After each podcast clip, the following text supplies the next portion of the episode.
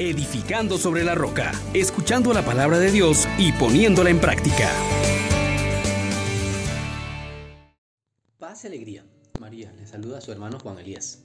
Hoy agradezco a Dios infinitamente que siga dándonos palabra, su palabra que da vida. Pidámosle pues que nos ayude a cumplir su voluntad, invocando al Espíritu Santo. Oh gran poder de Dios, enciéndenos en tu fuego el amor. Oh Espíritu, que viene de lo alto, llénanos de Dios. Oh Espíritu, óleo santo, úngenos en el amor. Meditemos en el Salmo 18 que dice de esta manera. La ley del Señor es perfecta del todo y reconforta el alma.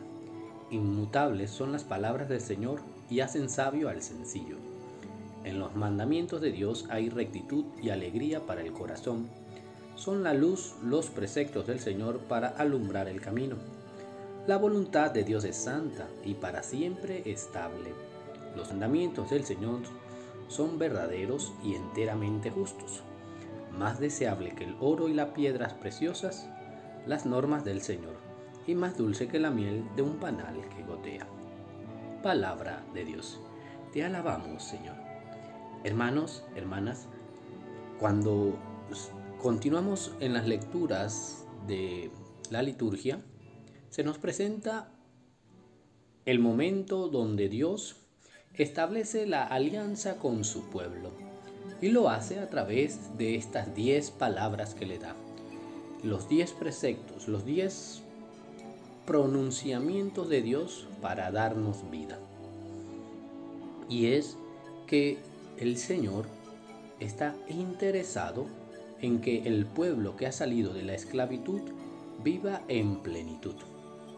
Y esto lo hace dando palabras, pero estas palabras van a producir su efecto en nosotros solo cuando nosotros las acogemos, las guardamos y las hacemos germinar.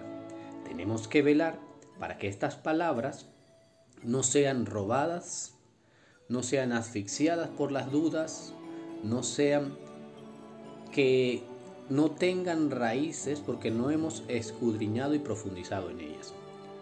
Miremos pues lo que el salmista nos dice, para que sea la delicia de mi corazón las palabras del Señor. Es perfecta, reconforta.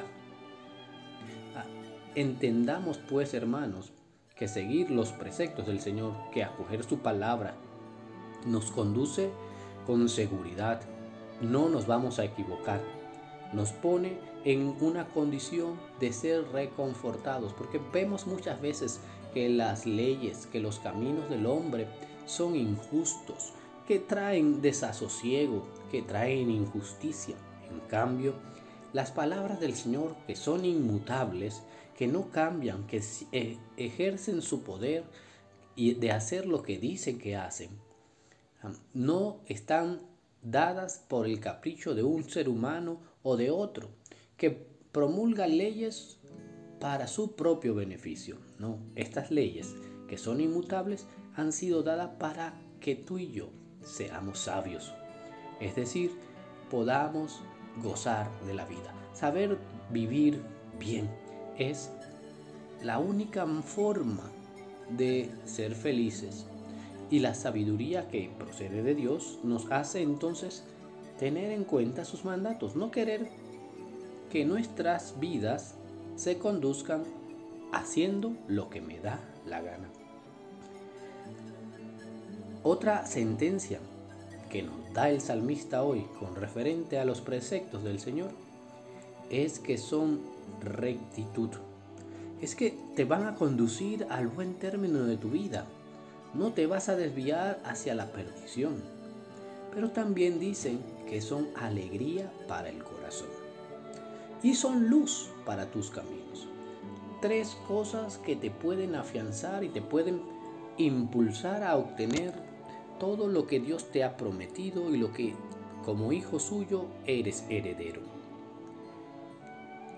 Otro punto importante, hermano, es que entendamos que la palabra de Dios manifestando la voluntad de aquel que nos ama, es santa. Esta palabra, estos preceptos, nos ponen en el ámbito de la santidad, de lo sagrado, de lo que hace presencia de Dios en el mundo. Qué bueno es que hoy tú te des cuenta que no hay engaño en los preceptos del Señor cuando te pide haz esto o aquello, o deja de hacer esto, o deja de hacer aquello. O sea, son verdaderos, enteramente justos. No están en favor de unos para detrimento de otros, no, son justos. Qué grande es nuestro Dios que nos da a conocer su intimidad, sus palabras que dan vida. Ojalá tú y yo comencemos a añorar estos preceptos y a valorarlos como nuestros tesoros, más deseables que el oro, más deseables que las piedras preciosas, más dulce que la miel de un panal que gotea.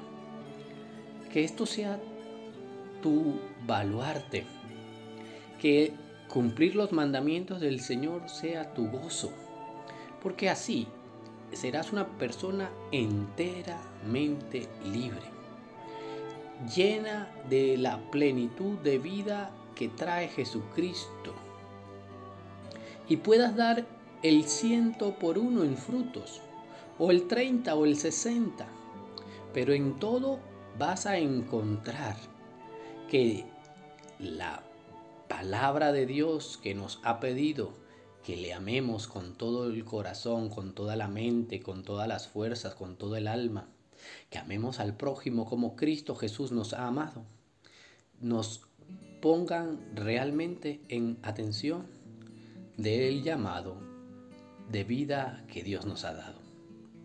Qué bueno es Dios, que nos hace participar de su palabra. Y dice, la palabra vino a los hombres y puso su morada entre ellos, y a los que la acogieron le dio el poder de ser hijos de Dios. Que seas tú uno de ellos. Bendiciones para todos. Les exhortamos, hermanos, por la misericordia de Dios, que pongan por obra la palabra y no se contenten solo con oírla